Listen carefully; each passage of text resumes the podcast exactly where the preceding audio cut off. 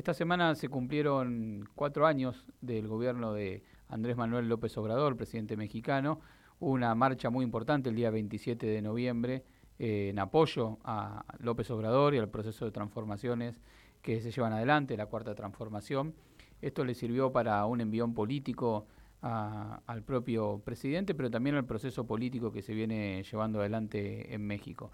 Y para conversar sobre este tema, ya estamos conectados con Blanca Salcés, que es la directora de la 4TV, que es la señal que ha construido Morena, que es la fuerza política de Andrés Manuel López Obrador, para eh, llevar adelante una pelea en el plano comunicacional y cultural que es tan central en este tiempo. Y para conversar sobre la situación política en, en, en México, vamos a conversar con Blanca, a quien le damos la bienvenida. Muchísimas gracias, Federico, por la invitación. La verdad es que es un honor poder compartir lo que estamos viviendo con tu auditorio. Bueno, ¿y qué nos podés contar? Ahí estamos viendo con mucha expectativa. Vimos la gigantesca marcha con una presencia popular en las calles de México realmente muy importante. También hemos seguido los anuncios de esta semana de Andrés Manuel en relación al, a, la, a la pelea por el aumento de los salarios y la agenda de transformaciones que están pendientes. ¿Cómo nos podés transmitir a nosotros la situación que están viviendo en este momento del proceso en México? Pues es un momento muy emotivo porque pues es un movimiento que inició en las calles eh, eh, mostrando apoyo ante embates eh, que ya conocemos de los conservadores que utilizan la ley para judicializar la política y politizan la justicia y que venimos pues manifestándonos en las calles eh, desde el 2006, incluso antes, desde el desafuero. Eh, después sufrimos el fraude electoral y siempre las calles fueron nuestras, eh, no solo para protestar, sino para manifestar nuestro apoyo. Y creo que una vez que alcanzamos, digamos, el gobierno, que no el poder del Estado, porque todavía seguimos enfrentando los embates de los medios y del poder judicial, pues habíamos dejado de, manifestarnos. Eh, no solo son protestas, sino que también las personas deben manifestar su apoyo cuando hay este, amenazas o riesgos que, que pueden interponerse entre lo que han alcanzado a través de la lucha. Entonces, pues en la marcha del domingo tiene dos componentes. Una es volver a las calles y no dejarlas a, la derecha porque ellos las calientan y luego vienen las violencias y retomar el carácter de movimiento, de lucha que seguimos teniendo y que todos los días resistimos embates de quienes están perdiendo privilegios. Y la otra es informar y celebrar que nuestra lucha pues ha dado frutos y frutos que han, se han traducido en beneficio a las personas más vulnerables y que están ayudando a sentar las bases para una, establecer una nueva organización en donde podamos erradicar la corrupción y la impunidad. Entonces sí necesitábamos reconocernos como lo que somos, un movimiento que se expresa en las calles, que lucha desde, el, desde abajo con la gente y en las calles y, con el pueblo.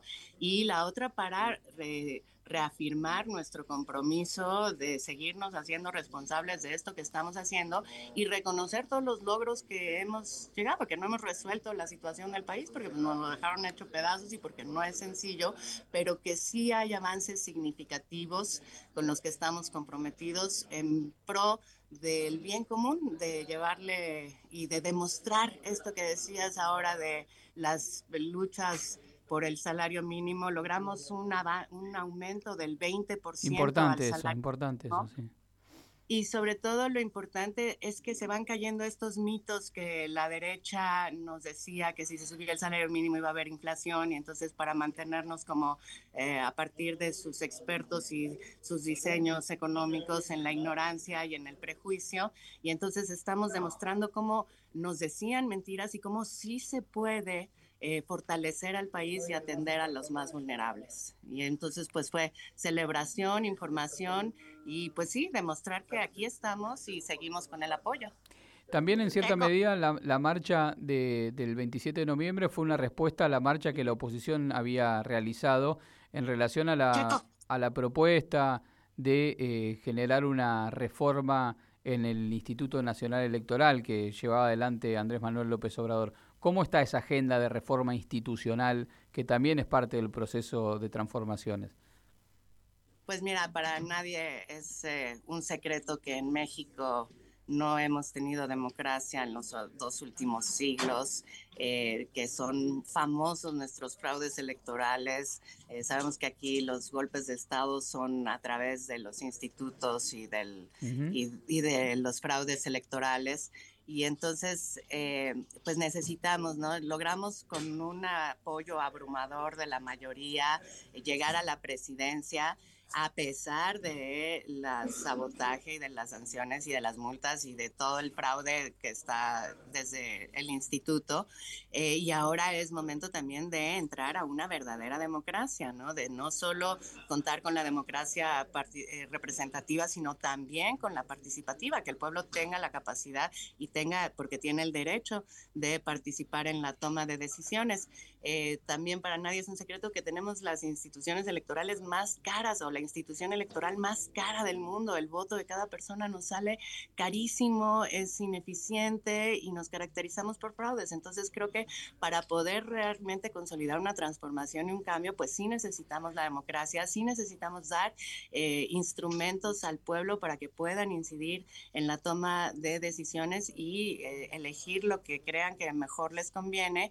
Y ahorita tenemos un eh, instituto autónomo que es dispendioso, que eh, no eh, quiere, hoy fue una vergüenza, los, los consejeros, el consejero presidente y el otro consejero electoral nos dieron la buena noticia, según ellos, de que este año no va a haber consultas ciudadanas, cuando lo deseable es que la ciudadanía participe y se involucre y que las cosas se pongan a discusión ah, entre el pueblo. Y entonces, bueno, ellos quieren una democracia representativa que ha estado cooptada y que ha estado bajo el control de intereses de grupos oligárquicos y que en base a eso, y entonces tienen unas declaraciones muy penosas, muy lamentables, la verdad, en donde dicen que fue gracias al instituto que nosotros llegamos a la presidencia como si ellos tuvieran la facultad de decidir quién es y quién puede de llegar a ser presidente y no fuera la elección del pueblo. Entonces, ellos mismos están negando el carácter democrático con estas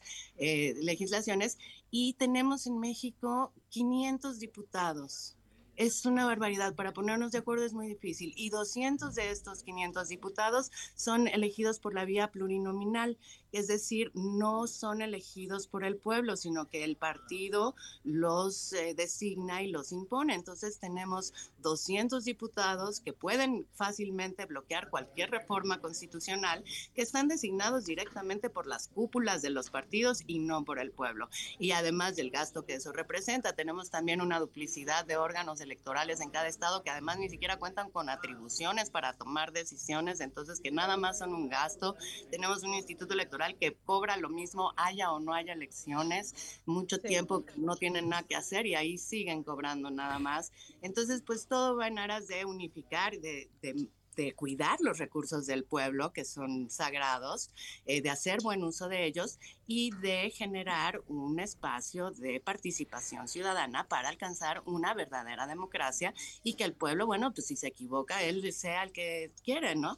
Eh, Clarísimo. También queremos que los consejeros los elijan los ciudadanos y la derecha dice que no estamos capacitados, que el pueblo no tiene el conocimiento para eso. Entonces nos llaman tontos, nos llaman eh, en fin, que lo que queremos es que se amplíe la democracia, fortalecer las instituciones democráticas y agregar la herramienta de, participación ciudadana que son las consultas. Yo le agregaría también que es un factor de estabilidad institucional, la cuestión de poder reformar ciertas instituciones. Pero me acompaña, está conectada también eh, Dasil Lanza, compañera acá del observatorio, que quiere hacer una, te, que te quiere hacer una pregunta, Blanca.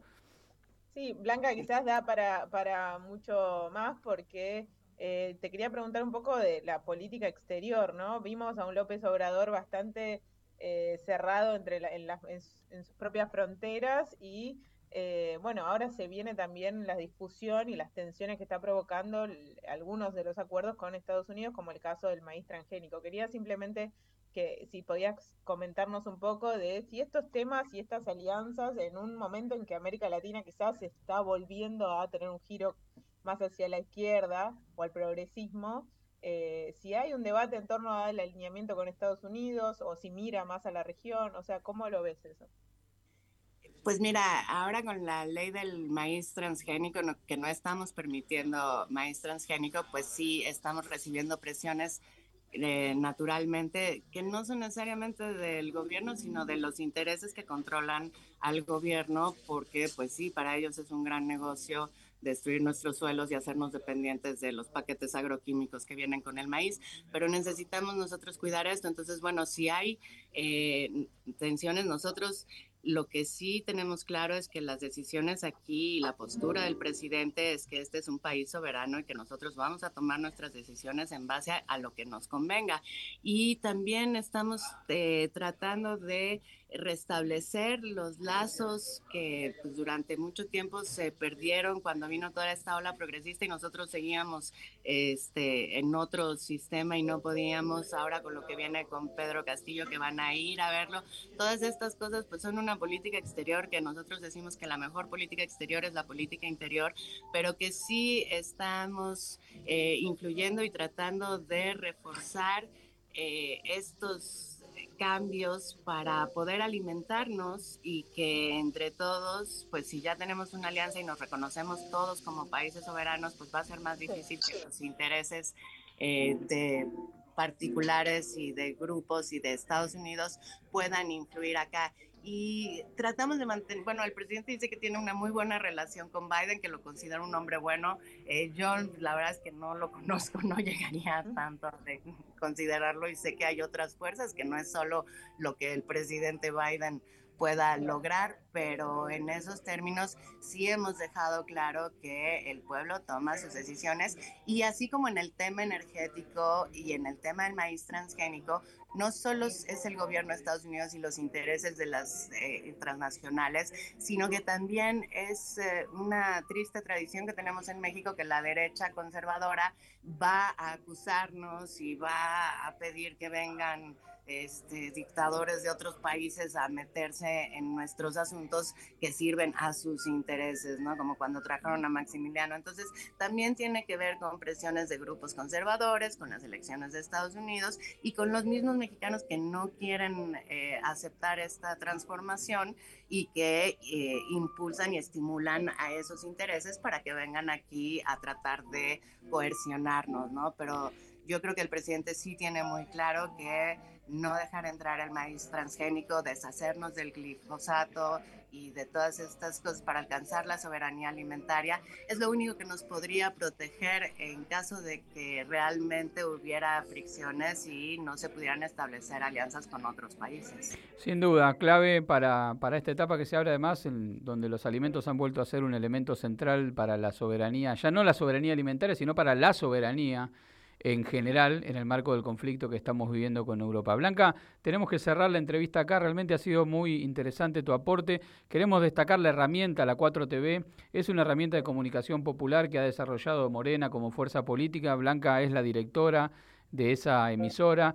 Eh, yo lo recomiendo que, se suscriban al canal de la 4TV, a sus redes sociales, porque además a través de allí también se difunden las mañaneras del, presidente López Obrador, que son verdaderamente un ejercicio de pedagogía política, eh, que ojalá tuviéramos, lo digo en, Argentina, la, posibilidad de contar con, un discurso permanente que marque la línea frente al embate que tenemos de los grupos concentrados. Así que Blanca, muchas gracias, espero que nos veamos pronto. Eh, fue muy interesante tu intervención y quedamos en contacto para seguir, eh, seguir la evolución del escenario político de México.